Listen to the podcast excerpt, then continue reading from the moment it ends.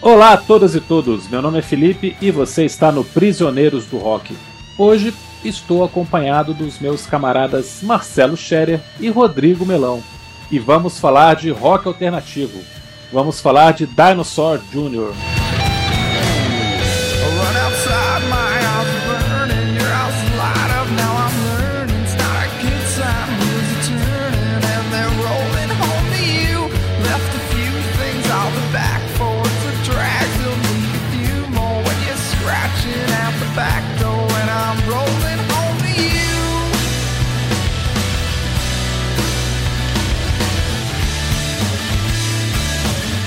Christian não pôde participar desse episódio, então, novamente aqui, muito bem acompanhado né, dos nossos amigos que nunca nos deixam na mão, sempre aparece aqui para nos socorrer. Então, Marcelo e Rodrigo aqui vamos fazer companhia para a gente falar dos 30 anos de Where You Been, quinto álbum dessa banda, que é uma das pioneiras do rock alternativo americano, uma banda incrível, e esse disco aqui é o maior sucesso comercial da carreira deles e, além disso, está fazendo 30 anos. Vou passar a palavra para o Rodrigo para ele dar suas primeiras impressões sobre Where You Been, do Dinosaur Jr. E aí, Rodrigo? Tudo bem, Felipe? Marcelão, é sempre um prazer estar com vocês. É, um abraço para o Christian, que não está aqui com a gente hoje, infelizmente. É, assim, o Where You Been é de, de 93, né? Vamos, já vamos contextualizar aqui que é para a galera entender qual é que era o que estava acontecendo naquela época, é o ano do inútero. E vamos dizer assim também que era um dos últimos grandes momentos do rock alternativo, pelo menos naquele, naquele momento, até ser engolido pelo, pelo Britpop um pouquinho depois, né? O, o Dinosaur Jr. era uma banda alternativaça assim mesmo, né? Bem, bem independente e conseguiram um contrato com uma grande gravadora muito provavelmente por conta do, do, do sucesso do Nirvana. E, e, esse daqui é o segundo disco deles por uma grande gravadora, né? Eles lançaram o Green Mind, acho que em 91, se não me engano. E, e, e esse Where You Been, o, o, Felipe falou aí que esse é o maior sucesso comercial. Na verdade, foi o Without a Sound, que é o seguinte, que é o que vendeu mais do que o, o Where You Been ainda. É, desses três discos, eu, eu prefiro o Been, eu acho que é um disco mais eu tenho uma relação mais, mais íntima com ele. O Idaração é ótimo, o Green Mind eu já acho mais, mais difícil de, de, de ouvir. E é nesse disco também que a banda tira um pouco o, o, o pé do, da, do noise e começa a, a, colocar uma melodia mais pop, mais palatável. E, e, isso fica traduzido em algumas músicas belíssimas que tem nesse disco que a gente vai falar para frente ainda. É, vou parar de falar, porque eu falo demais, e vou passar pro Scherer, né? Fala aí, Scherer. O que você acha do, desse disco? Porra, o, o é um, um, baita álbum, né? A minha relação com o Dinosaur começou no álbum seguinte, né? Without, é, é, Without That Sound, né? Que eu, que eu particularmente, talvez por ter sido impactado mais por ele, tenho uma relação mais próxima, assim, né? Quanto à música, musicalmente falando. Assim. Mas o Bean, para mim, também é um, é um puta disco, aí, completando 30 anos agora, tem uma relação muito legal, porque lá nos anos 90, isso deve ser 93, deve ter chego sei lá, Porto Alegre, aqui na região por 94, alguma coisa assim, da galera ouvir, estava muito relacionado com o movimento, pelo menos na minha cidade, que é Esteio, que é perto de Porto Alegre, o movimento do skate, assim, né? A galera gostava muito de rock alternativo, assim, era, era o hardcore e o, e o rock alternativo que eram as preferidas da galera, né? Assim, até, até uns sons que nem eram tão hardcore como o Aerobin em algumas faixas, né? Não em todas, mas em algumas faixas Uh, os caras gostavam, por exemplo, de Flaming Lips também, né? Essas coisas muito esquisitonas, eu acho que fazia muito a cabeça da galera uh, lá nos anos 90, assim, né? E eu acho que esse é um álbum de consolidação, né, é, dessa, dessa, dessa união de, de, desse caldeirão sonoro da banda, assim, né? Puta, os caras têm influências de diversas coisas, né? Por incrível que pareça, esses caras têm influências de Black Sabbath, por exemplo, né? Mas também tem influência de Neil Young. Mas também, cara, é, então assim, eles são, eles são caras hoje, só para não falar bobagem aqui, mas eles são caras sessentões aí, né? Então, 57 deve ter o Jay Masses, né? Então, pô, imagina, se o cara nasceu em 57, ele deve ter pego os anos 70 na veia ali, né? Então eu fico imaginando como é que eles conseguiram fazer essa mudança, né? Porque eles viveram numa época que, que tinha essas influências de, de, de heavy, início do heavy metal, hard rock muito pegado, um pouco do glam, talvez ali com, com David Bowie, se eles ouviam também, né? Então, assim, como é que eles foram para um lado tão noise, né? Tão barulhento, tão diferente, assim, né?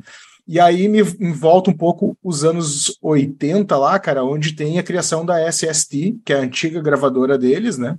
Antes deles entrarem aí para Cyrus, para Syra, que é uma distribuidora da Columbia, da Warner, desculpa. Então assim, entraram numa grande gravadora, entraram para um grande game. É, como é que eles conseguiram fazer essas mudanças, né? Acho que vale lembrar que ali a, a, cena independente dos Estados Unidos dos anos 80 era muito forte, né? O Black Flag já vinha com tudo ali, mas são bandas que, que viviam é, das suas próprias pernas, né? Elas não dependiam muito do, do mainstream, né? Com isso também tem a entrada do college rock nos anos 80 ali, né? R.E.M. e o, e o próprio Dinossauros aproveitou esse momento, assim, né? De entrar num, nessa onda ali do college rock, né? Acho que isso também deu uma ajuda para eles alavancarem do som dos anos 80 e começarem a entrar nos 90 com um som muito mais palatável do que eles faziam anteriormente. Né? Não, não, quer dizer que seja um som para multidões, né? Acho que, acho que é importante assim deixar, deixar claro que o Dinossauro ele nunca foi um som de grandes multidões, mas sempre tiveram o seu público fiel e tem até hoje, assim, né? Então, passando um pouquinho assim, um overview daquela cena ali, né, até chegar aos anos 90, que nem uh, o Melão comentou aí, né, cara, de a gente estava passando, digamos assim, né, o início do fim do rock alternativo, né, com esse disco mas eles conseguiram se manter aí, né? É, cara, primeiro, só para corrigir o que eu falei, de fato, o Without Sound chegou numa posição mais alta da Billboard, mas eu tinha lido em algum lugar que foi o disco que mais vendeu no total, foi o Ariel Bean, né? Então talvez eu e você estejamos certos, Melão, mas de qualquer maneira, se eu não estiver, você está, porque o Without a Sound foi o disco que chegou na posição não, mais alta não, da Billboard. Não é, não, é, não é difícil por conta das reedições que tiveram, né? né? É, pois é. Exatamente. Então, Acho que em 2018 ou 2019, o, o Dinosaur Jr. relançou toda a discografia até, pois é. até, até ali com, com um disco duplo, alguma coisa assim, né? Talvez tenha vendido mais aí, né? Uhum. Mas é pegar o gancho do que o Marcelo falou, que foi uma coisa que eu tinha me tocado também, que é essa relação da banda com a cena alternativa americana. Né? Porque o sucesso Nevermind faz com que a gente costuma dizer que o alternativo chegou no mainstream, mas quem chegou no mainstream foi o alternativo americano de guitarra. Sim. Né? Como o Scherer falou, o R.E.M. já estava estouradaço, né? O R.E.M. já tinha feito sucesso. No mesmo ano do Nevermind, inclusive, o R.E.M. vende milhões com Out of Time. Mas é um outro tipo de alternativo, né? Alternativo do, das college radios, ou tem uma alternativa mais puxada ali para o jungle pop, outro tipo de sonoridade. Esse alternativo aqui que o Dinosaur Jr. faz é aquele que está estritamente ligado ao Husker Du, ao Screaming Trees, né? Então, Sonic Youth, o, o Sonic Youth, né? Demais. Então, assim, o Macy's, o Bob Mould e o Mark Lanigan são, têm trajetórias muito parecidas, né? Eles começaram ali no meados dos anos 80, ficaram ali batendo cabeça, batendo cabeça, e de repente, nos anos 90, ele consegue ter algum sucesso comercial. Né? O Bob Mould não mais com Rosquedu, já com Sugar, mas consegue ter algum sucesso comercial porque realmente o, o Nirvana abre as portas para todo mundo, né? Eram bandas guitarreiras sujas do underground mesmo que conseguiram esse destaque aí. E é legal a gente pensar que, que na semana passada a gente teve aqui no, no Prisioneiros o Get a Grip do Aerosmith, que é um disco também de 93, é um disco com muita guitarra, mas fora isso, eles não têm nada em comum, né? Não tem mais nada a ver um com o outro. São trabalhos tem, totalmente diferentes. Tem sim, tem sim. são Verdade. duas bandas de Boston.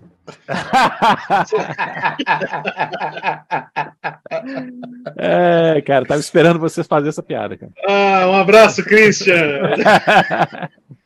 Mas em proposta e tamanho de produção e ambição, né, do que eles pretendiam, não tem nada a ver. E que bom que é assim, né? Que legal que o rock nessa época nos proporcionava isso, né? Uma banda totalmente mainstream fazendo um trabalho de, de, retorno ao sucesso, com uma banda tão underground que também fazendo um trabalho que, que deu alguma visibilidade.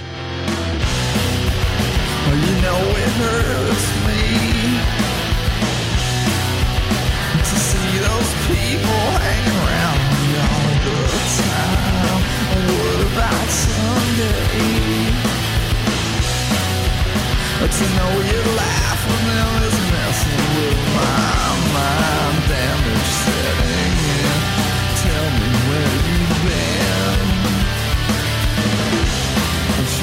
Mas eu tô dizendo isso para destacar o quanto o Dinosaur Jr., o quanto o Jay Macy's é um cara que não se encaixa em rótulos, né? O Marcelo falou que você tem influência de Black Sabbath, você tem influência de Young, você tem influência de tudo aqui.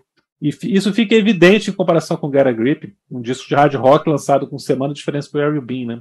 Porque o Ariel Bean tem muito solo, tem muita guitarra, tem guitarra cristalina, tem guitarra suja, o Ivando, tem riff grudento, tem melodia para subiar, mas você não consegue dizer o que, que é esse disco por si só, né? Ele é alternativo porque ele tem hard rock, porque ele tem não tem grunge, mas tá ali também no meio desse, desse miolo. Não tem punk, mas também tá nesse miolo. Tem classic rock, porque tem muita influência do Young. Né? Então, é, eu me peguei pensando no, no Tom Verlaine, no Television em 77. Uhum. Né? O que, que era o Television em 77 no auge do punk? Né? Muita guitarra, muito solo, mas ninguém conseguia Muita melodia, que, né? Muita melodia. Que som era aquele, né? Diferente de tudo que existia então. É verdade. Eu acho que a gente pode dizer que o Tom Verlaine e o Jay Macy's e outros, né? Tem outros caras malucos assim também. São caras apaixonados pela guitarra, tocam com paixão. Essa paixão fica evidente a gente ouvindo o disco, mas não, não se encaixa em rótulo nenhum, né? Isso é muito legal. A gente começar a entender essa loucura que é essa banda, né? Uma banda com uma trajetória diferente aí, inclusive na, na formação, né, Rodrigo? Sim. É... E também puxando o, um ganchinho que o, do que o Shader falou, o Dinosaur Jr. começa como uma banda punk, o, o Shader. Eles tinham outro Sim. nome, acho que era. Era Deep, Wound, Deep Wound uma coisa assim. Isso. É, acho que em 80. 82. 80, 81, 82? É. Uhum. E depois eles mudam o nome para Dinosaur, que é quando eles lançam o primeiro disco, mas aí eles são obrigados a, a, a incorporar o Junior, porque tem uma outra banda é, chamada Hip, Dinosaur né? que, ninguém, que ninguém nunca ouviu, né? Ninguém cara, sabe, mas, né? mas olha que legal, cara. É uma Riponga, banda hip, é Riponga e dos caras do Jefferson Airplane. Olha que loucura, olha, cara. Olha que sensacional. Eu não sabia. Caramba, disso. cara, não sabia disso. Ah, que coisa Muito sensacional. Que Muito coisa louco. Incrível.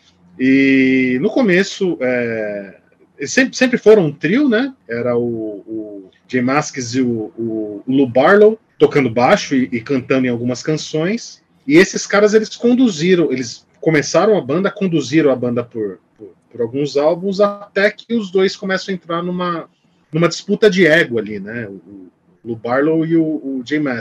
E aí, é, o Lou Barlow sai da banda, eles brigam e, e durante muito tempo, pelo, pelo, pelo pelos bastidores da, dessa cena alternativa de, de Boston, cena alternativa de Boston que é muito rica, por sinal. Muito.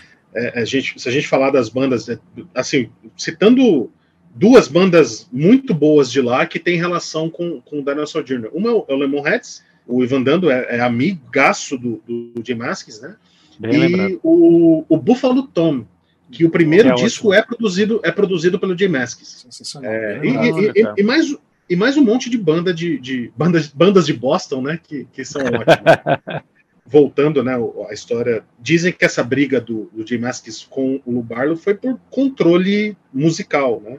O, o Lou Barlow chegou com as músicas para um próximo disco, o Jay Maskis descartou as músicas dele, é, fez as linhas de baixo das novas músicas, o Lou Barlow ficou puto e foi embora. E nessa que ele fica puto e vai embora, ele forma é, uma banda chamada Folk Implosion, que era uma coisa absolutamente lo-fi, e o Sebadó, que eu adoro. O Sebadó é, conhecido. maravilhoso, que é mais conhecido. É, É. maravilhoso. é, convido vocês a um dia a gente falar um pouquinho de Sebadó também. E o Harry Bean, que é o disco que a gente está falando hoje, eu acho que ele é um disco. é, dizem também nos bastidores que o, o Mascis era muito chapado. Ele gravava os discos muito, muito chapado mesmo. O Green Mind, o nome do álbum anterior, vem daí.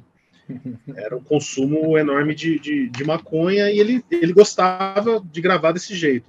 Com uma capa É. que hoje ia ser cancelada totalmente, né? Green Mind, né?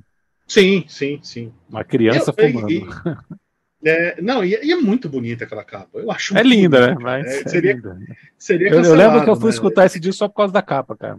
Eu lembro de alugar esse disco só por causa da capa em loja de alugar o disco, hein? Eu- eu- É, eu, também, eu, eu- eu- eu também, eu, eu também aluguei, viu, Felipe? Também aluguei o, Green Mind. E tinha uma briga do Lou Barlow com, com o Jay Maskis por conta dessa chapação. E nesse disco eu acho que tem algum, alguns recados pro Lou Barlow em algumas letras porque esse disco ele, ele, ele, ele, tem, ele tem um tom muito melancólico uhum. comparado aos anteriores do, do Dinosaur Jr., que é muito mais barulhento e tem muito mais esse resgate do hardcore aí, o, o Sherry, lá do, do, do começo do, do, da junção da banda, né? E, e, aqui eles, eles parece que como que dá para dizer? É um, é um filhote de, de, de, Black Sabbath inseminado pelo Neil Young e nasceu um punk, sabe? É, é isso que toca aqui. Boa. E aí ele, ele resolve assim, ah, eu sou eu sou esse essa, essa esse rebento e vou fazer canções palatáveis para vender e para tocar no rádio. Daí sai o Harry Bean com um monte de letra triste, melancólica e sobre final de, de relação. Essa relação não fica evidente na, na música se é uma relação amorosa. Não, não. fica evidente se, se, tá, se ele está falando de um romance. Mas ele está é. falando de, de, de, términos mesmo, de, de, Pode final de relação. tipo de relação. Né? E, e nisso aponta muito para o Barlow. É, tem umas entrevistas, se, se o, o, ouvinte do Prisioneiros que, que se interessar, dá para procurar, no, no uma, vai no Google e procura essa briga entre o, o Maskis e o, o, o Barlow. Tem shows do Folk Implosion, shows do, do Sabbath, que que o, o, o Lou Barlow ficava 5, 10 minutos xingando o, o Jay Masks. Assim. Ele detestava o cara, porque ele, ele, ele ressentia, ele, ele usava muito fígado para fazer os discos do Sabbath. E foi por conta de um show do Sabbath que, que eles voltaram a ter amizade no, no, já nos anos 2007, 2008, quando, quando essa Cinco, formação. Né, eles voltam? 7, é, o disco é 2007, é o disco é 2007. É. É, eles voltaram um pouquinho antes, né? É, é. isso mesmo, acho que é 2005. É. É, e sobre, só, só para terminar, o, esse lance do, do, que o Marcelo também falou, dessa relação próxima com, com essa galera do skate, com essa. É, é, é engraçado, eles, eles vieram tocar. Eu não fui nesse show, infelizmente, acho que foi em 2009 ou 2010. Eles vieram tocar em São Paulo.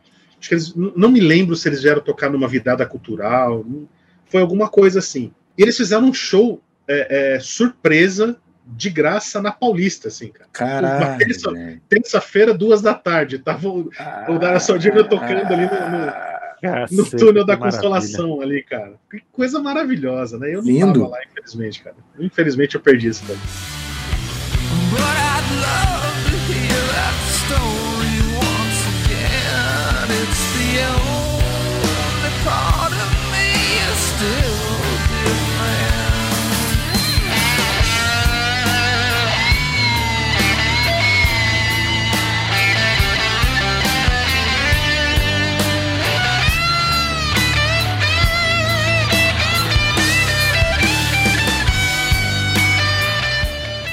Cara, um outro ponto interessante desse disco aí, cara, eu tava, tava dando uma olhada aqui na, na história, é que de 88 o Bug ali, né, é, para diante, esse, até 2007, que é a volta... Do Barlow? Do Barlow, é, é, foi o primeiro disco gravado como banda, ou seja, o Johnson, que era substituir o Barlow, tocou o disco, né? Então, de 88 Sim. a 2007, quem fazia tudo praticamente. Acho que só o Murphy talvez tocava, tocasse bateria. Se bem que o, o eles come, o, o Messi começou como, bater, como baterista, né? Nessa banda, né? O Barlow e o Messi, quando começaram antes, né? Ele, ele era baterista, não um vocalista e guitarrista. Então é capaz Isso. até de ter gravado também a batera, gravado tudo ali no estúdio, né? No, no, no Green Mind, no, o, o Murphy Green ainda tocava, foi. mas é, o Murphy tocava a bateria. Sim. Mas o, o J Masks tocou tanto a Fez guitarra a quanto o baixo. Sim. É, agora aqui no Airbnb é isso mesmo, cara. É, é, é, eles retomam a, a, estrutura de banda. Que é com, com o Johnson, né? Que é o que substituiu isso, o Mike Johnson. É, Mike Johnson, exatamente. E ele elogia muito o Mike Johnson aí, né? Não sei se também não é um, um proposital para dar aquela alfinetadinha, né? No, no Barrow, né? É, muito provavelmente seria isso, cara. Antes de continuar falando aqui do, do, do, disco, eu me lembrei de uma coisa que eu ia, eu ia brincar aqui, cara. Acho que o Christian ele tá fazendo a mesma coisa que o Jair fez quando tinha heavy metal, né? Ele não participava do programa, como é rock alternativo. Cara, mas eu tava, eu tava esperando uma deixa para fazer essa piada, cara. Eu tenho certeza que se fosse um disco dos anos 70, ele tinha deixado o cliente preso qualquer progressivo dos anos 70, ele, ele é, estaria se fosse, se fosse um disco do Yes, ele largava o cara é. preso lá, né? E vinha fazer, cara. Obrigado por ter levantado essa bola para a gente poder dar risada aqui. Ah, cara, mas, cara, esse disco, assim, é, ouvindo essa semana aí, né, que, que, eu acabei parando aí pra ouvir, ele é, ele é, cara, ele é um, ele é, assim, ele não perde em nada pro Without a Sound e muito menos pro Green Mind, assim, eu acho que ele é o que eu comentei lá no início, assim, uma consolidação do som deles, assim, né, daquela resquícios do noise lá, que, que tem do Green Mind anterior, a essa linha onde ele buscou uma melodia e esse lance de estar tá chapado, cara, tu percebe que é um vocal preguiçoso, né? Do Messi, né? Parece que ele tá ali, ah, vamos, parece cara de Porto Alegre aqui, da, do Bonfa aqui, da Redenção. ah, o cara fala meio assim. É, exatamente. Ele... É, é um vocal preguiçoso, tem, mas muito bem construído. preguiça em cantar, né, cara? Eu, é, eu você, vê, você vê que ele, ele desenvolveu essa técnica desse vocal extremamente anasalado, preguiçoso, uhum. né, arrastado. Às vezes mas, falado. É, às vezes praticamente falado, mas tem variações, cara. Não é, é. não é uma coisa que fica enjoativa, não é uma coisa repetitiva. É, ele consegue cantar com uma voz um pouco mais impostada, algumas faixas. E outro ele faz ao contrário, né? Ele canta mais agudo, mais estridente que o Young, né? Na faixa aqui que é totalmente Young, inclusive. Então tem variações, né? Ele sabe o que ele está fazendo ali. Não é uma coisa que ele não tem técnica nenhuma, né? Ele não tem é, é potência vocal mesmo para ir muito além disso, mas ele sabe usar esse fiapinho de voz que ele tem muito bem. Mas deixa eu perguntar uma coisa para vocês. Vocês acham que o, o Johnson aqui, ele está quase que como um músico contratado, cara? Vocês percebem o baixo com, com uma relevância grande em algum momento, assim? dentro de um disco que é tão guitarreiro, porque o Barlow tem o seu. O Barlow não, o Murphy tem o seu momento de brilho aqui no disco, né? Agora o, o Mike Johnson eu acho que é bem discreto, né? O que vocês acham? É, é, é para mim, o, o, o Harry Bean é um disco do, do Jay Mascis. É aquele disco Total, que, né? assim, eu sou o chefe, vocês me obedeçam. Eu é, acho também. Ele, ele, dita, todas as músicas são dele, né? Eu vou dizer aqui aonde eu acho que tem uma provocação pelo Barlow, é, que é exatamente na Get Me, porque um dos solos da Get Me, se não me engano, é o primeiro solo, quem faz é o Mike Johnson. O solo de guitarra, quem faz é o Mike Johnson. Os outros. Os... Ele nunca Porra, deixou o Barlow tocar o. É, assim, ele nunca deixou o, o Barlow era guitarrista, né? Ele era guitarra. Sim, sim. É, é, respondendo você, Felipe, é, o baixo está completamente engolido nesse disco. Completamente né? engolido. É, tem, tem, tem uma música, eu não vou lembrar, é, eu não lembro se é a. Eu não vou lembrar o, o, qual que é agora. Daqui a pouco eu vou procurar o, o, o nome dela que você escuta um baixo muito é, Paul McCartney, esse aqui é tum, tum, dum, dum, tum, dum, dum. Parece aquele baixo de Rain dos Beatles, assim. É uma coisa bem é psicodélica ali no meio da música. Não, é Star... não, não, não é. Não é. Essa, essa, essa, essa eu conheço até ao contrário. É, certeza que não é essa. Vou, vou, vou dar uma, uma ouvida aqui já, e já falo para vocês qual que é.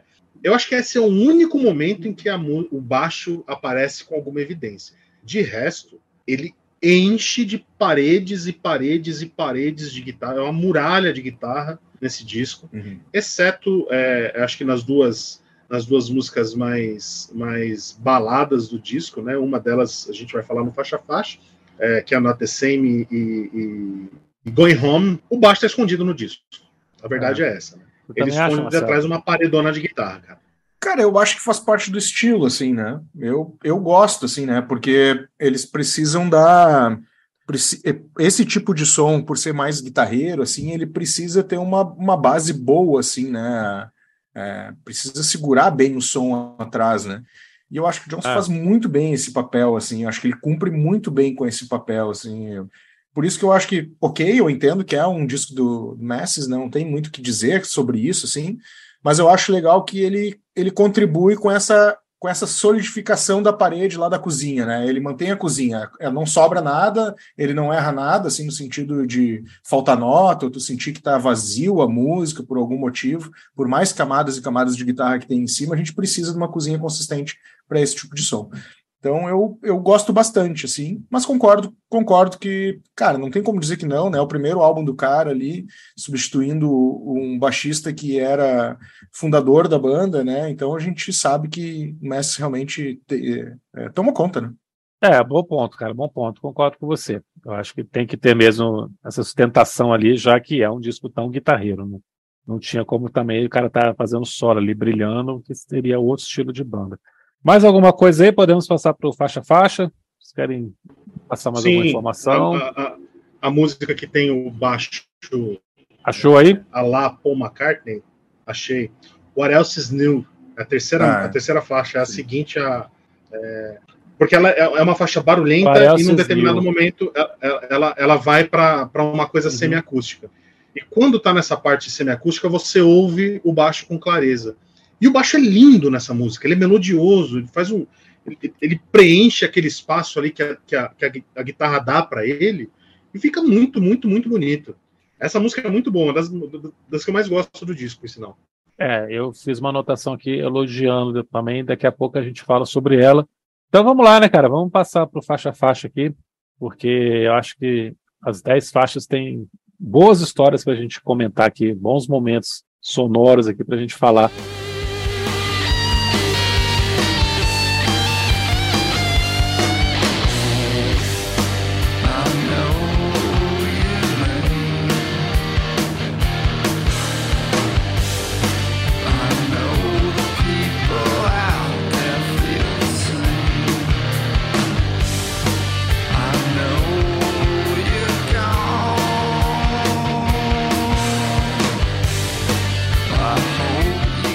É, o álbum abre com Out There. Para mim, ela tem um tom quase épico, é um rockzão clássico. Que se você for falar que tem influência de, de hard rock, tá aqui nesse começo, né? É, o Masses com um vocal quase convencional dentro desse estilo dele tão maluco. É uma música lindíssima, muito forte, cara, muito empolgante. Abre muitíssimo bem esse disco. O que, que, você acha, Marcelo? Cara, se não fosse a guitarra com fãs, eu diria que era uma banda que era um som, um som, né, tipo, tanto dos anos 70 lá, né, Tim Lise, aquela galera ali, como também do Helicopters dos anos 2000, né, a pegada. Ah, assim, boa. era um, era um hard rock energético, assim, né, bateria energética, tudo para cima, assim. E só que, cara, os timbres é a cara do, do Messi, assim, né, ele... É, é, essa história dele dele ter vindo do noise, né, de ter de ter bebido muito nessa fonte, assim, né, de ter trabalhado muito, deu uma característica única para a banda, né? Apesar de ter uma cara de rock setentista, ele ao mesmo tempo tem essa guitarra que eu acho que é um pedal fuzz ou algo nesse sentido, assim, né, que deixa menos encorpado, né, menos né, e mais eu acho que é, é bem essa característica. Solo inicial, cara, puta, se botasse qualquer banda de hard rock energético ali, meu, é é na veia, assim, não teria, eu, assim, na minha opinião, não teria música melhor para abrir esse álbum, é, sabendo que estava num selo maior do que o SST lá, né, do, do, do dois álbuns atrás, não teria música melhor para iniciar, assim, em 1993, cara, ele, ele jogou o game que precisava jogar. É linda, né, cara? Que riff poderoso que essa música tem. Ela começa com um solo, e um solo filha da puta de bom. E essa música tem inúmeros solos entre as estrofes. É isso que é, é, é embasbacante, né? Não sei se vocês vão concordar comigo. Eu acho a impressão que dá é que ele já começa com, com o pé na porta para falar assim: ó, nós somos o Dinosaur Jr. A gente é aquela banda barulhenta lá que fez o You're Living All Over Me. A gente é essa banda. E, e esse é o som que a gente faz. E na sequência, é, ele apresenta a nova cara da banda mais melodiosa e mais é, é, melancólica em alguns momentos. Out There, para mim, é, ela, é um, ela é estupenda. Ela é um, um petardo e, e, esse riff é um dos grandes riffs do, do, do, dos anos 90. Até a gente chegar em Star, é, Start Shopping, né? É, só para complementar aqui. Start Shopping. É, eu falo Start Shopping. Start Shopping, né? Não sei se é shopping, mas é, só para complementar aqui, passar para você já puxar a próxima, é, lembrar desse último solo, por volta de quatro minutos ali, que ele uiva, né, cara? É maravilhoso esse solo final também.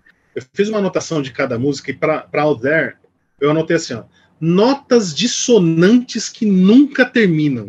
É. Eu adoro isso. É, é, eu, eu, eu, vou, eu não usei essa expressão porque eu vou acabar é, sendo repetitivo durante todo o disco porque esse, esse negócio dele colocar uma guitarra miando ali, fica. E, e ela fica por muito tempo ali, enquanto já tem uma outra guitarra por cima, atropelando tudo aquilo. Cara, isso é, isso é maravilhoso. Para quem, quem gosta de guitarra, é uma coisa magnífica. O Jay Masks, é uma coisa. É, ele, é, ele é um guitarrista estupendo. Estupendo. Oh, that. So can't even react. Didn't say it's not okay, but we are feeling the same way. I ain't telling you a secret. I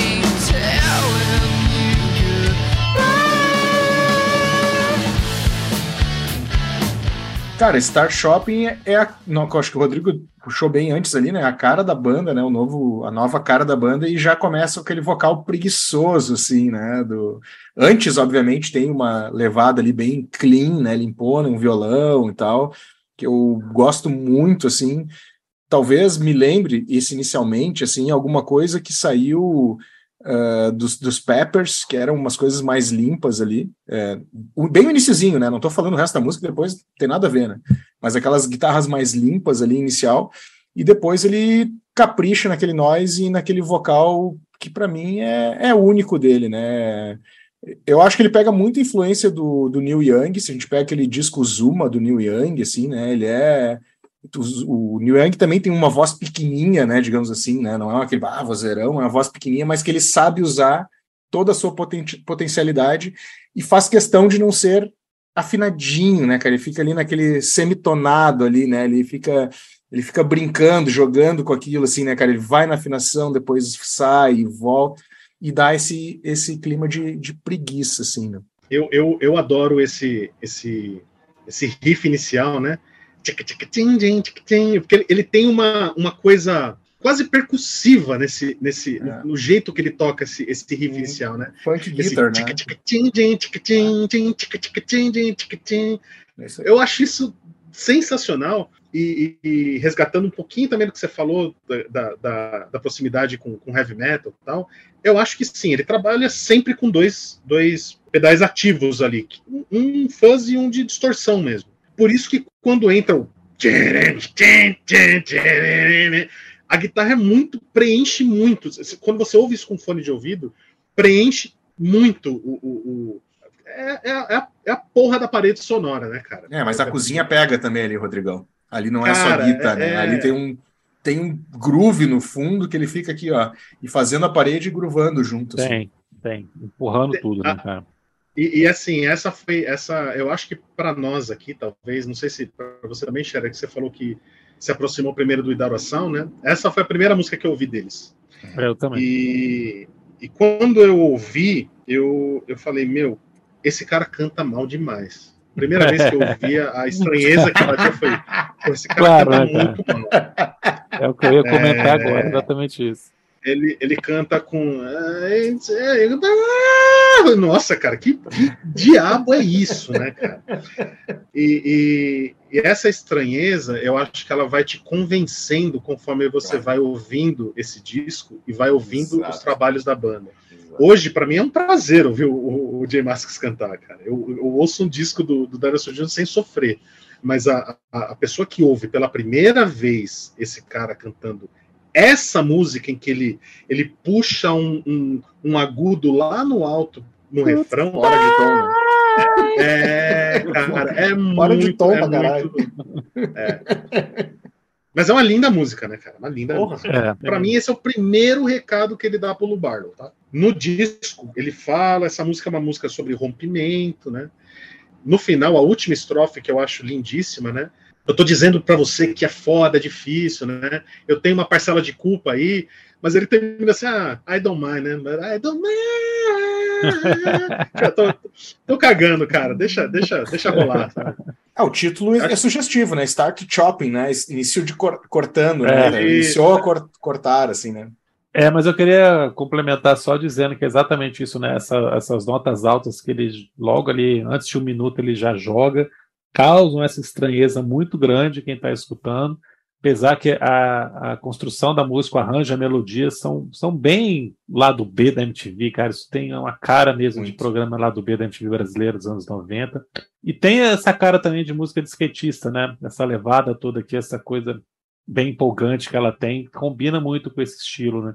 E o vocal, cara, de novo, vou falar do Tom Verlaine aqui também. É aquela coisa que causa muita estranheza quando você escuta e depois se acostuma, você se amarra desse cara cantar tão esquisito, né? Tão fora do padrão e você poder escutar alguém que, tá, que não tem tanta técnica, mas passa tanta verdade, tanta emoção no que ele está querendo fazer aqui, né? Com essa coisa que ele faz, que ele não tem vergonha, né? Ele não tem vergonha de não saber cantar Isso, tecnicamente cara. tão bem. Isso é muito Eu legal, né?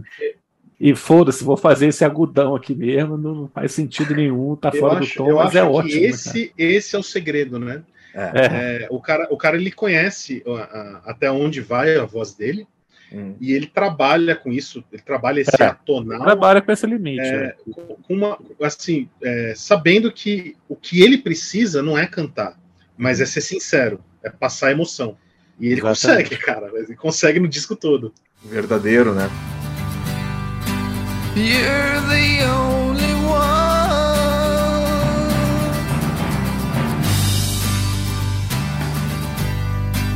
You're the only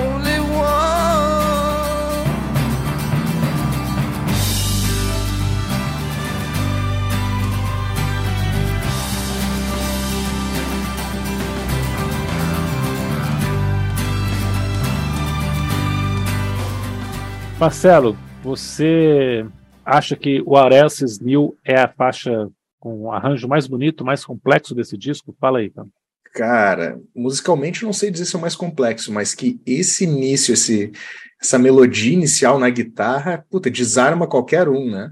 Que coisa bonita, né, cara, o que, né, que ele fez, né, cara? Ele, puta, ele. E a, a música toda, ela é, ela é muito bonita, assim. Por um bom tempo eu, eu achava, né, assim, uma das melhores músicas deles, assim, né? E uma das melhores desse disco, né? Ouvindo essa semana eu já mudei um pouco, mas eu ainda continuo achando ela matadora, ela continua com aquele vocal dele preguiçoso, ele achou certinho o jeito que ele tem que cantar. O, o, é, o legal, assim, a gente tava falando do vocal dele atonal, coisa e tal, o legal é que às vezes o vocal dele some no meio das guitarras, assim, né? Tu sabe que ele tá cantando, mas, é, mas aí que dá uma sumida, assim, né? E aí eu acho que também é um trabalho muito bem feito da produção de pensar esses pontos assim, né, cara? Ele não, ele não é um frontman, né? Ele não é um vocalista que tem que estar tá à frente da banda, né, cara? Ele é, o propósito dele como músico é igualar com os outros instrumentos e em alguns momentos esses outros instrumentos dão uma passada em termos de volume assim no vocal. E aí eu acho que entra um pouco da verdade nele, né, do cara ser verdadeiro assim, né? Ele sabe os limites dele e ele ele quer colocar e se expressar, né, e, e, compor uma música nesse sentido, né, e, e, conseguir passar isso dentro do estúdio é muito difícil, né, tem muito essa parada do ego do vocalista que a gente encontra muito, né, os caras é, gostam de botar o, o, volume bem mais alto tal, e ele se encontrou, né, nesse formato, assim, é, não só aqui, mas nos discos é, em diante, até os passados também, né, ele nunca foi um cara de se arriscar demais em termos de vocal, mas eu acho legal isso, essa, essa preguiça dele, dele manter uma constância no disco inteiro, né, cara? Tu vai, vai perceber isso no cara o disco inteiro. Né? O, que eu, o que eu gosto dessa, dessa música, de novo, começa com solo, né? Ela, já, ela começa com, com um micro solinho ali, guitarra no talo, e ela vai ela vai esmaecendo para um momento acústico e um, é. um, um, arranjo elaborado de, de corda ali que deixa é, é, engrandece a música ainda mais, né? Porque você, você, você não espera isso da, da, da banda. É uma banda que era extremamente barulhenta até então, e de repente ela é, entrega uma música muito melodiosa, muito barulhenta no início, e que vai esmaecendo para uma coisa lindíssima. E eu, eu, eu faço aqui a, a, a insistência para que os, os, nossos ouvintes é, prestem atenção no baixo dessa música, que é uma coisa linda, cara. Cara, eu acho que esse começo me lembra muito Manic Street Preachers, essa, essa guitarra inicial aqui, muito é, acordes muito abertos, né? Uhum. Bem solar, bem para cima, com um falsete que fica bem nesse clima meio tarde de verão mesmo, assim, uma música começa muito empolgante e na metade entra um noise que é lindo de guitarra, né, cara? Uma barulheira também deixa a música ainda mais complexa. Por isso que eu falei, acho que essa música é muito complexa porque ela tem essa mudança de arranjo da metade para o final, ela fica lenta, né? Tem o começo de um jeito, aí tem esse nós, depois ela fica lenta, acústica. Aí entra cordas. Eu fui ler agora que a galera da época assim, do, do alternativo ficou de queixo caído, assim. Cara, eles colocaram cordas. Eles colocaram cordas. É o Bob Mold falando isso. Bob Mold falou isso, é verdade. ele Sensacional. Falou, ele, ele, ouviu o disco antes de sair e falou, cara, é uma coisa impressionante, assim. É, é verdade. Então, sim, foi uma coisa muito chocante, né? Eu acho essa música fantástica, cara. Gone away.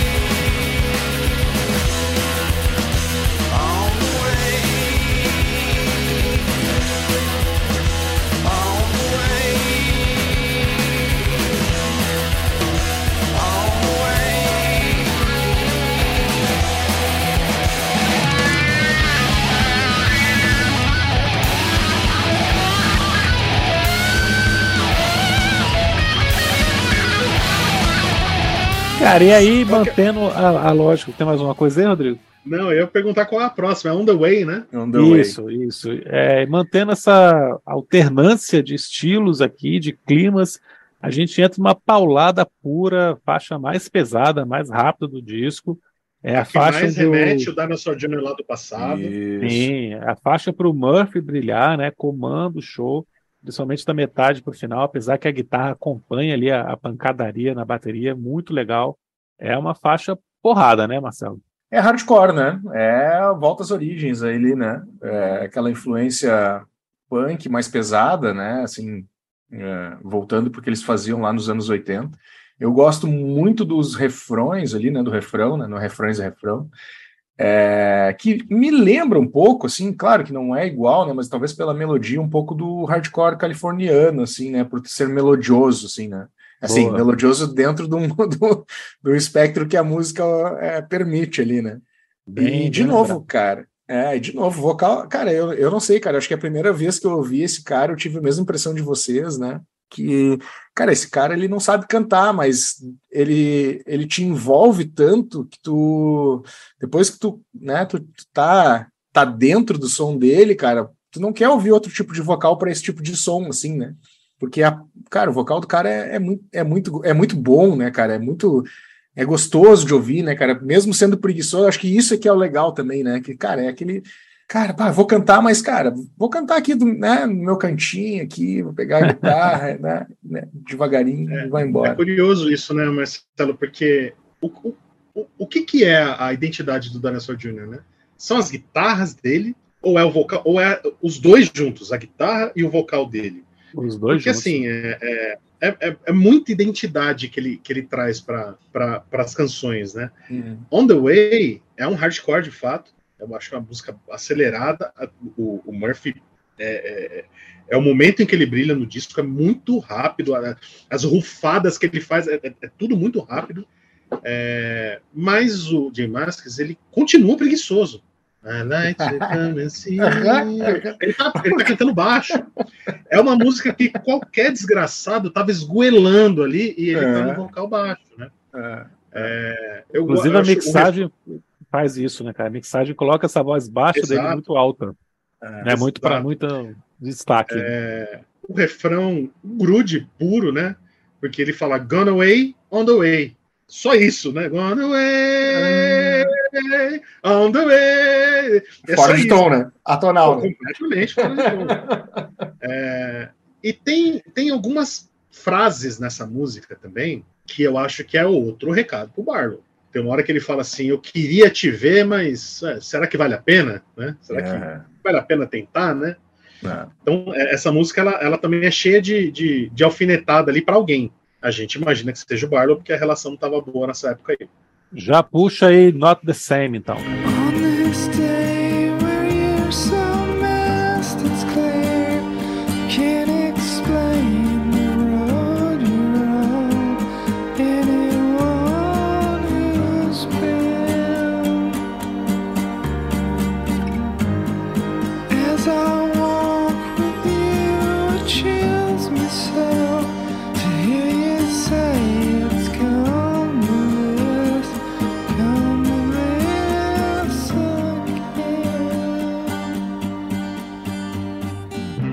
Esse é o momento em que eu quero falar mal. Not the same são seis minutos de agonia. Mas uma agonia boa. É, é, é, uma agonia boa, cara. É uma agonia boa.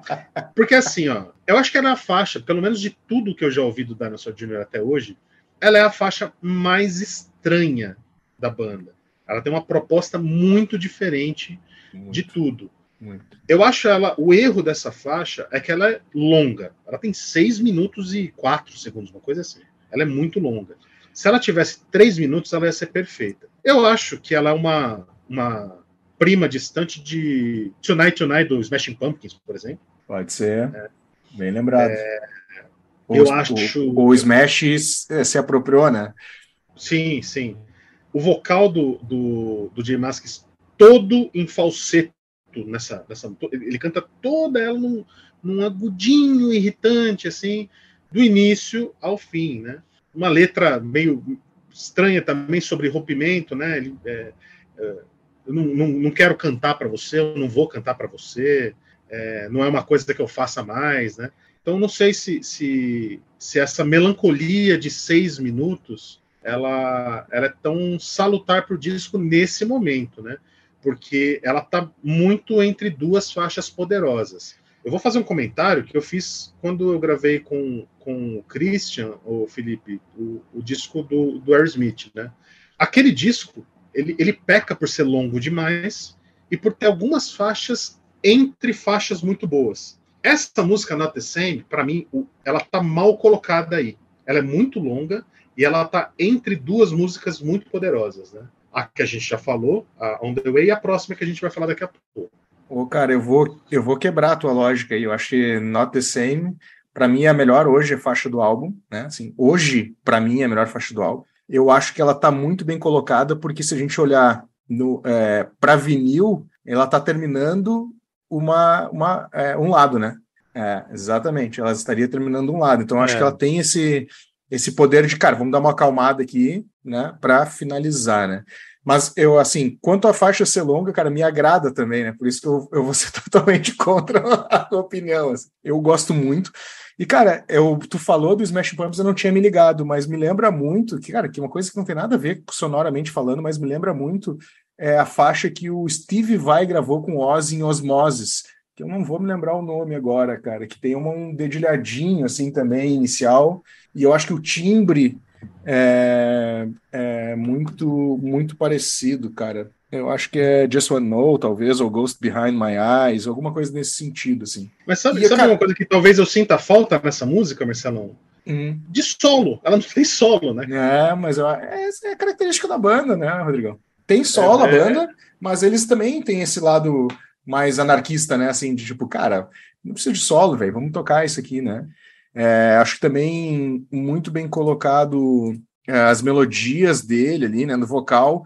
Me lembra muito o, o cara do Flaming Lips lá, é, essa, essa linha mais agudinho, né? É, acho o que ele. É, eu acho que ele também foi por essa, por essa área, essa área propositalmente. Cara, tem um tecladinho no fundo, ou é, ou é a guitarra que faz uma base, assim? Sei lá, cara, tem uma cama no fundo ali tem que um, ela... Tem um piano, tem um piano Pianinho, bem né? direto ali do, é. do meio para o final da música, né? Mas isso me agrada muito, cara. Eu gosto, gosto muito, assim, né? Mas, de novo, né? Como fazia muito tempo que eu não ouvia esse disco, talvez ela tenha me chamado a atenção por ser uma bem, bem diferenciada, uma balada bem construída é, do disco, assim, né? E esse clima meio bucólico também, né? O vocalzinho, né? Vai, não vai. E aqui tá chegando o inverno na região sul, né? E daí o cara já entra num clima mais freio de mão puxado aqui também. É, eu acho que essa música tem um climão de A Man Needs a Maid, do Harvest, do Neil Young. Uhum. Uhum. No sentido de Perfeito. ser faixa completamente diferente do restante Esquisita. do disco. É, esquisitinha. Perfeito lenta, melancólica, assombrada até. É, não tem como fugir dessa comparação com o Niang, porque ele faz um vocal muito Niang, né? Além dessa essa comparação com o Clemelitz é muito boa, mas é um vocal muito Niang, chorando, né? Aquela coisa muito aguda mesmo.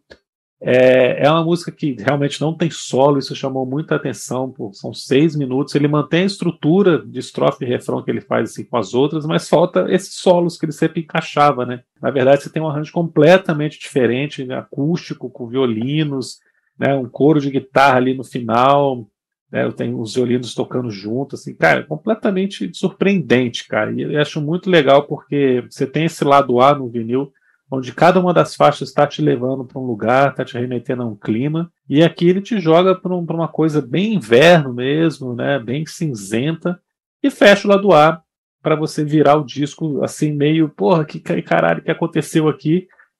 Cara, vem esse tsunami na sua cara que é Get Me.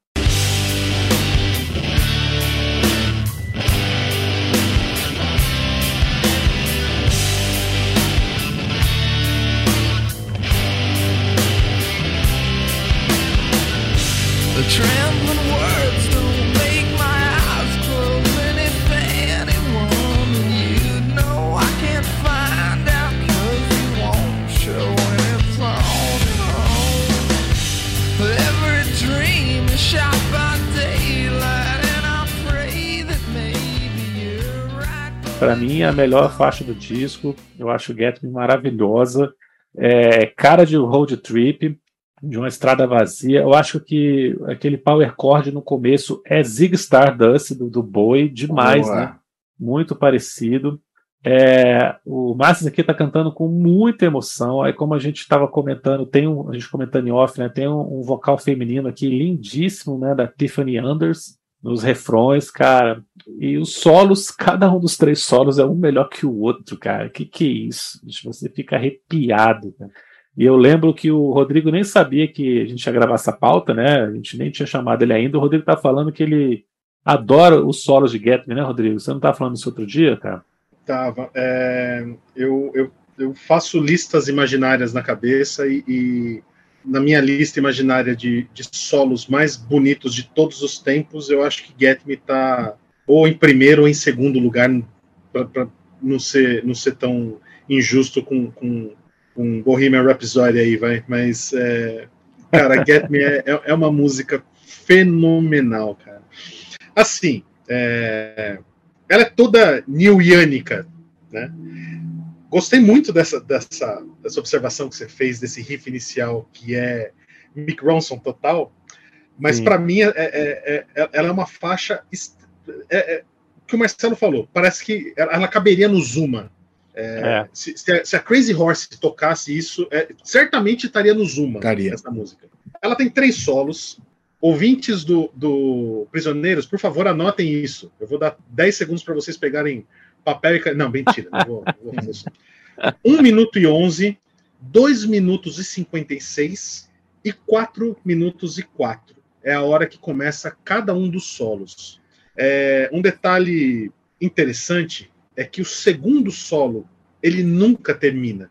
Uhum. Ele, ele faz o solo e aquela, aquela guitarra ela fica re, é, é, miando ali durante toda a última estrofe da música. É, não, tem, não tem a parte de guitarra base, porque é a guitarra do segundo solo que está ali é, ressoando ainda durante toda a última estrofe.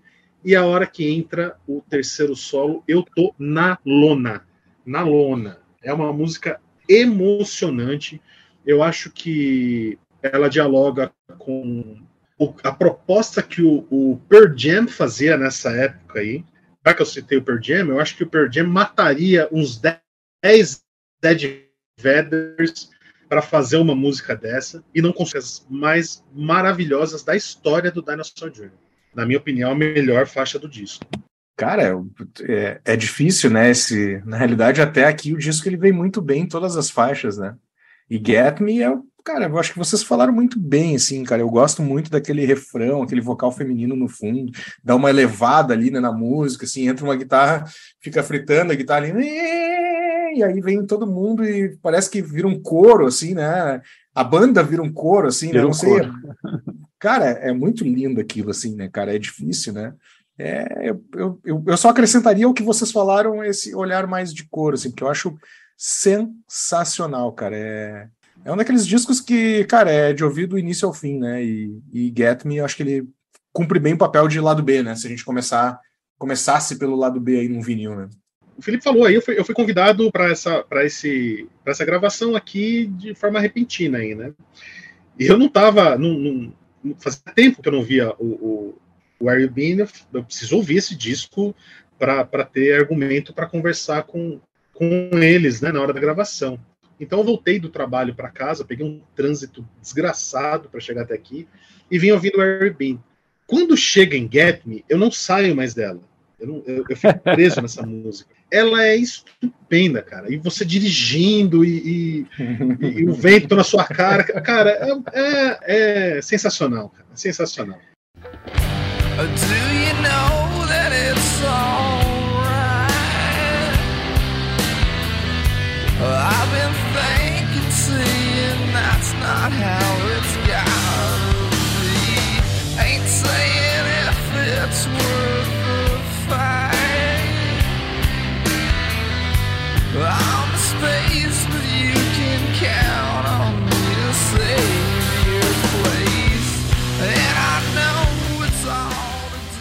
O Drarings ali, para mim, ela é uma continuação perfeita para Get Me, né? Parece que elas se, se, se, formam, se fundem numa música só, né? Apesar de ter, né, a sua característica e tal, mas ela me lembra muito uma continuação da música Get Me. Obviamente não tem os coros, não tem, não tem essa parada, mas ele tem aquele vocal, cara, mega arrastado ali, né, cara? Puta, aqui eu acho que ele volta com a preguiça total, né? Depois de sair de Not Same, Get Me, que, cara, vou puxar o freio de mão aqui no vocal e não vou mais sair daqui, tá gostoso cantar assim e aquelas guitarras, né, uma guitarra mais aberta, assim, né, assim, distorcida, mais aberta. Tem muito o que falar, assim, do que não ser uma continuação de Get Me. Eu acho, eu acho que a, que a Drawings é, é, a, é a irmã feia da, da história, né? Tem uma irmã bonita que é a Get Me e essa é, é a feia, né? É uma, um restinho de Get Me ali, né? E fizeram uma outra música.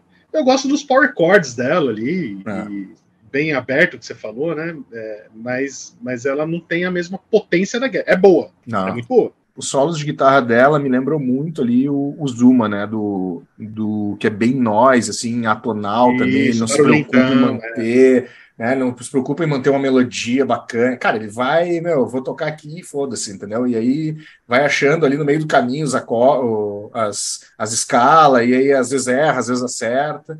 Acho que ele vai muito nessa linha do, do, do, do, zoom, do, do zoom ali do, do New Young. Pois é, como vocês falaram, cara, aqui é a única vez que uma música me lembra muito a imediatamente anterior, né? Até então, como eu tinha falado, no lado A, cada uma das faixas te surpreendia porque ia para uma direção diferente, mas aqui você tem faixas irmãs. Eu não, diria que ela é, é, tão feia assim, ela é arrumadinha, né? Bonitinha. Até não, não chega ao mesmo nível de Ghetto, mas é uma música muito legal. É, eu acho que o mesmo andamento, inclusive, né? Impressionante. Eu acho que antes da metade nós temos uma parte instrumental que eu tenho certeza que o Billy Corgan escutou. Cara, tem muita cara de Smashing Pumpkins, curtiu demais, né? Que é os power chords, sininho de igreja. Verdade. Lembra demais ali as coisas dos Smashing Pumpkins, né? A bateria sendo espancada, muito bom. O solo do fim é muito bonito também, cara. Aí, mas aí a gente chega na faixa que eu acho que é o, o ponto um pouco abaixo desse disco, que é Hides.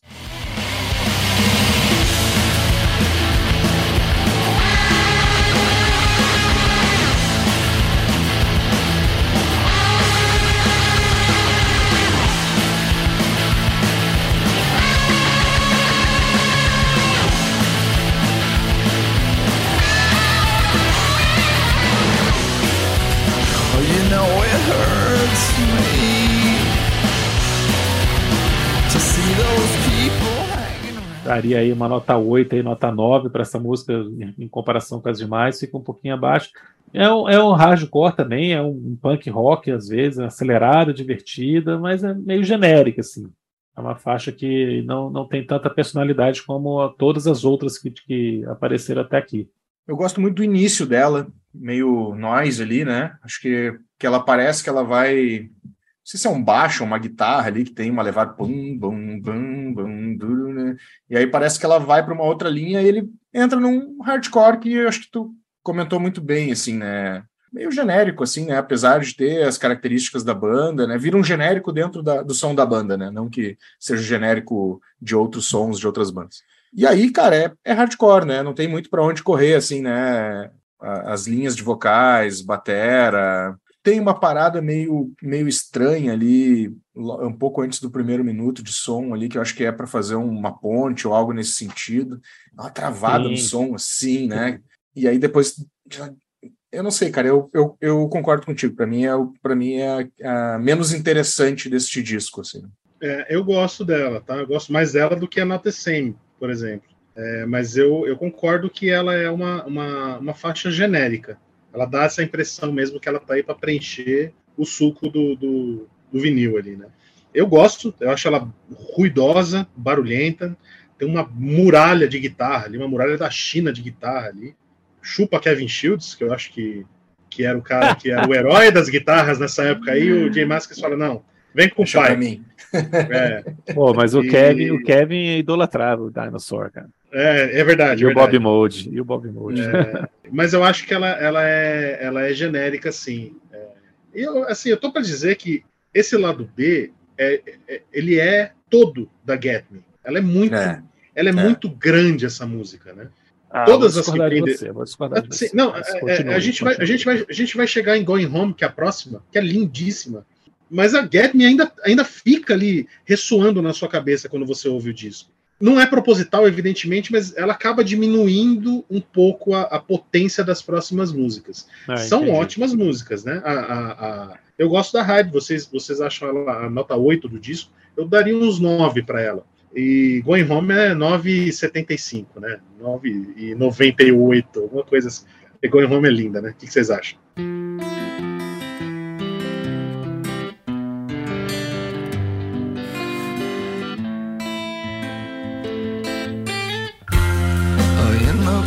Place you said you'd meet me. I don't see you hanging around. If that's all you ever tell me, seems you don't wanna be found.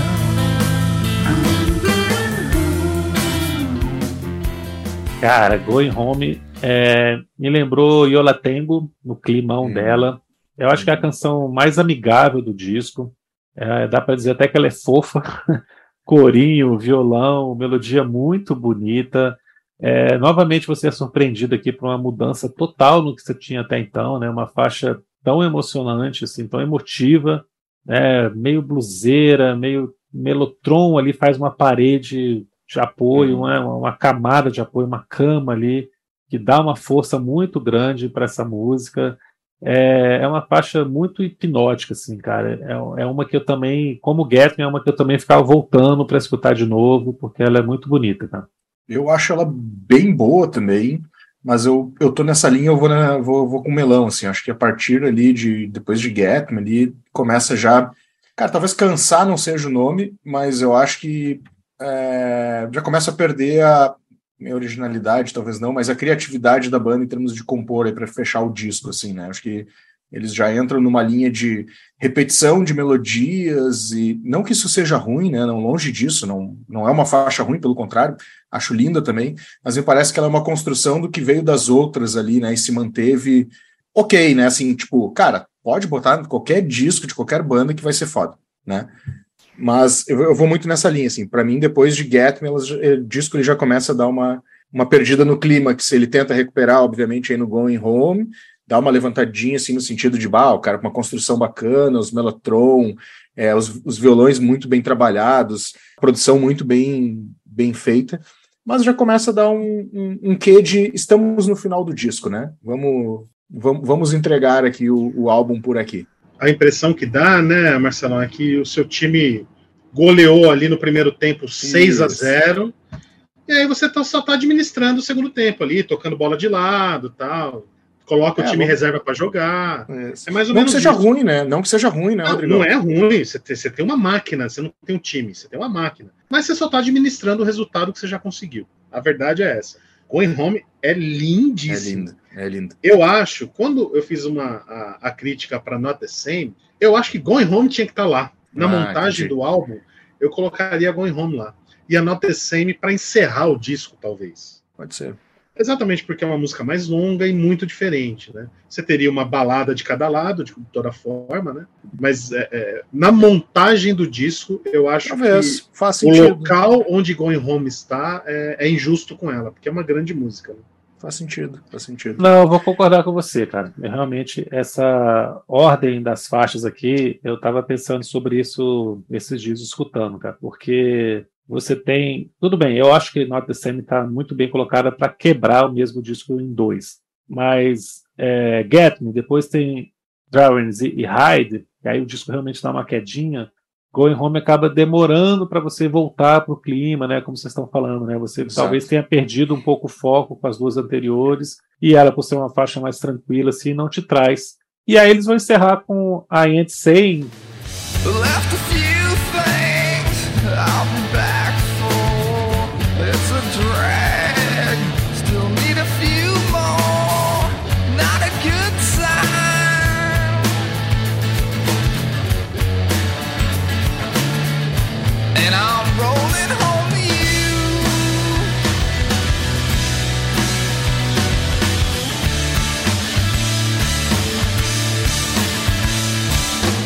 que é uma música curta, super empolgante, muito legal, mas que talvez fique perdida no meio dessa confusão que eles criaram aqui com essa ordem de faixas. Né? Uma música com clima animado, dançante até, timbre de guitarra fodástico desde o começo, grandioso até. No meio da música tem uma levadinha meio jungle pop, né? Esse clac, clac, clac, clac, clac, clac, clac, clac, muito legal. E, cara, só que aí, quando entra o solo, a música acaba. Né? tipo, muito estranho. Parece que acabou o espaço do vinil, né? É. Acaba que ela não, não, desenvolve tudo que poderia ser, né? Deixa eu perguntar para vocês, vocês não acham meio presunçoso esse, esse início de guitarra, assim, meio épico? Tipo, cara, sim, quase indo para um progressivo, sim. assim, né? Tipo, exageros, assim, né? É, tipo, é, é, bem, bem grandioso, bem grandioso, bem é grandioso da época. É. é. Mas eu entendi, é, é presunçoso para mim me causa uma certa, né, ouvindo o disco, né, que é todo preguiçoso e no final e numa música de dois minutos, fa... né? Foi um troço preguiçoso. Mas, talvez seja isso, né, Felipe? Talvez, talvez o cara vai com tudo no começo da música, com esse solo aí, perde o gás e acaba a música no fade ali, né? É, porra, agora não sei mais o que eu faço aqui. Ah, baixa o volume. É, acaba aí, não, tem, não tem mais força, né? Matei toda a preguiça aí, né, cara, no início, né? Assim, gastei toda a minha energia nesse. Aí veio a preguiça, né? Aí veio a preguiça demais, cara, pá, não tem mais o que fazer aqui, vou embora, desligar o amp. Mas eu acho que é por aí, assim, cara. Ela, para mim, essa é a faixa mais esquisita do disco, assim, né? Olhando pro álbum como um todo, né? Até pelo jeito que ela começa. Eu não sei se eles. É, muito assim de. Cara, nós temos aqui umas três ou, ou quatro aqui sobrando, e a gente precisa finalizar esse disco aqui, né, cara? Vamos pegar essa aqui mesmo, umas outras talvez ali na hora, né? Na hora de escolher, não estavam batendo legal, né, para eles. E eles, cara, vamos pegar essa aqui mesmo, vamos fechar, assim, né? É a mais esquisita, para mim, assim, essa é a impressão que eu tenho. Eu gosto dela. Eu, eu, eu, eu gosto dessa estranheza dela terminar do nada, né? Do, é engraçado. Sempre me agradou. Eu, eu, acho que ela termina. Ela, ela não, não, não, é cômico, mas ela, ela, ela termina de um disco melancólico de uma forma melancólica, né? Da, é, é, negativamente melancólico. E talvez isso seja até é. uma ironia, né? Uh, mas eu gosto dela, assim. Eu não, não, não, acho ela, não acho ela uma faixa ruim, não. Menor. Eu gosto dela. Cara, Where You Been, como a gente falou no começo, foi o primeiro disco da banda que teve algum destaque, chegou na posição 50, né, 50 posição da Billboard nos Estados Unidos, o que para a banda era uma, uma coisa realmente surpreendente. É, os números que eu tinha apurado aqui é de 260 mil cópias vendidas nos Estados Unidos, talvez tenha vendido um pouco mais com, ao longo do tempo, né? E no resto do mundo, vamos colocar aí meio milhão, seria um número muito bom para uma banda como essa, que sempre preferiu ficar realmente no, no underground ali, não, nunca chegou no mainstream.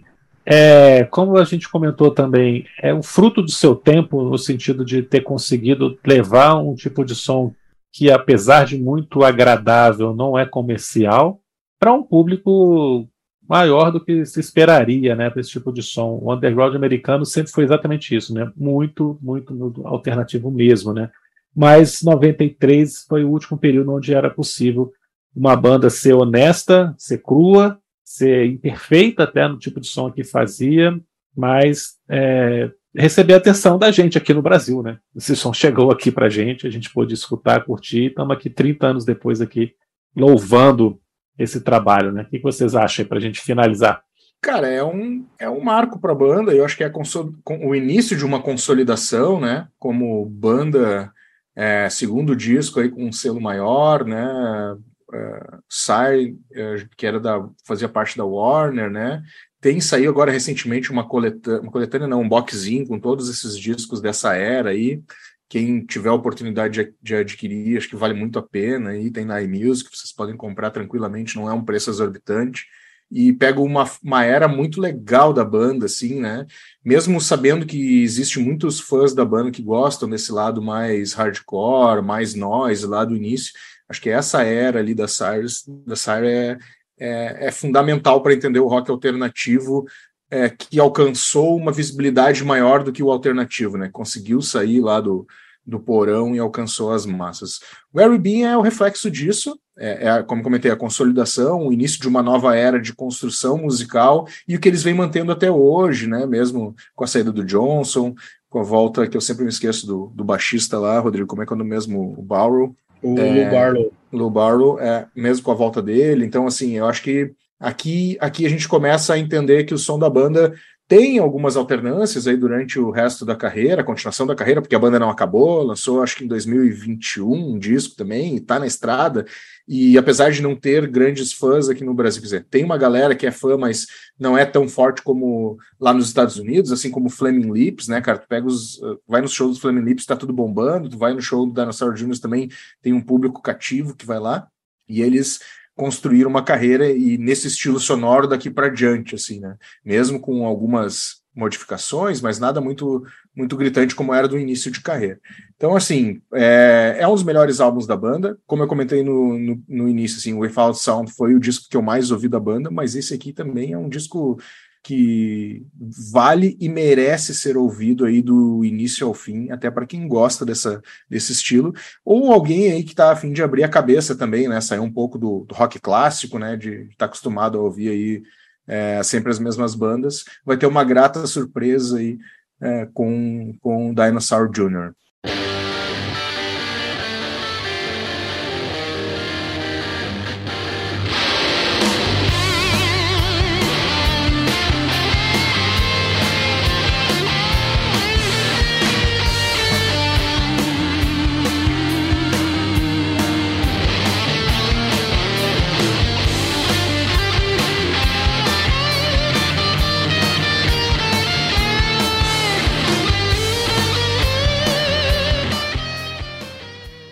isso. E pegando, pegando o gancho do Marcelo de novo, é, para a galera que quer sair dessa, dessa, dessa casinha do rock clássico aí, saibam que vocês não vão ficar desamparados, não, porque o Jay Maskis, ele é um guitar hero, cara. Ele só não sabe disso, tá? Não. Mas ele é um guitar hero, cara. Ele é um, um, um cara de, de riffs espetaculares, solos, assim, embasbacantes mesmo, sabe? É, e esse disco ele traz tudo, tudo, tudo isso bastante condensado. Só para terminar aqui o assunto Where You Been, é, ele foi todo escrito e produzido pelo Jay Maskis, mas tem um cara chamado John Agnello, que é o engenheiro de som do, do disco que, que, trabalhou com eles. E, e, e, esse cara ele produziu e, e foi engenheiro para algumas bandas é, dessa mesma época aí, que é o, o Chaves, ele hum. produziu discos do Buffalo Tom, produziu discos Legal. do Gumball, é, então é um cara introduzido aí nessa, nessa cena de, de rock alternativo dos 90. E é isso. Beleza. Marcelo, mais alguma coisa aí? Se você não tiver mais nada para complementar, faça o seu merchan aí do Desconecta, cara.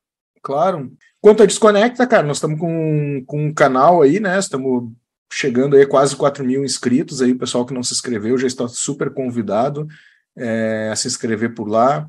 Estou reativando algumas coisas dentro da Desconecta, como o Facebook, é, e ele tem dado bons resultados, tem feito muitos rios ali, vídeos curtos, contando algum trecho histórico ali, normalmente é alguma data histórica específica do dia, então a galera está curtindo bastante, assim, então já tem retornado por lá. E de outra forma também a gente tem lá o Instagram, que continua, né? A gente deixou de ser uma plataforma que comercializava disco, marketplace, para focar justamente nessa área de conteúdo aí. E estamos focando aí direto nisso. Então, estão todos convidados. Agradecer o Felipe aí é, pelo convite e também ao Christian por por aparecer o senhor Jair, né, que quando fala de heavy metal ele some, e o Christian quando não fala de rock clássico ele some, né, cara, ele não, é. não, não apresenta, não se apresenta nos episódios. E antes de passar a palavra para o Rodrigo, lembrar que o Marcelo também tem um Desconecta Mais, ou Desconecta Plus, ah, não sei boa. como é que ele gosta de chamar, que é um canal de histórias com vídeos mais longos, sensacionais, também recomendo demais, cara. Se inscreva lá, Desconecta Plus ou mais. Como é plus, que você chama? Plus. Plus, plus, plus, é.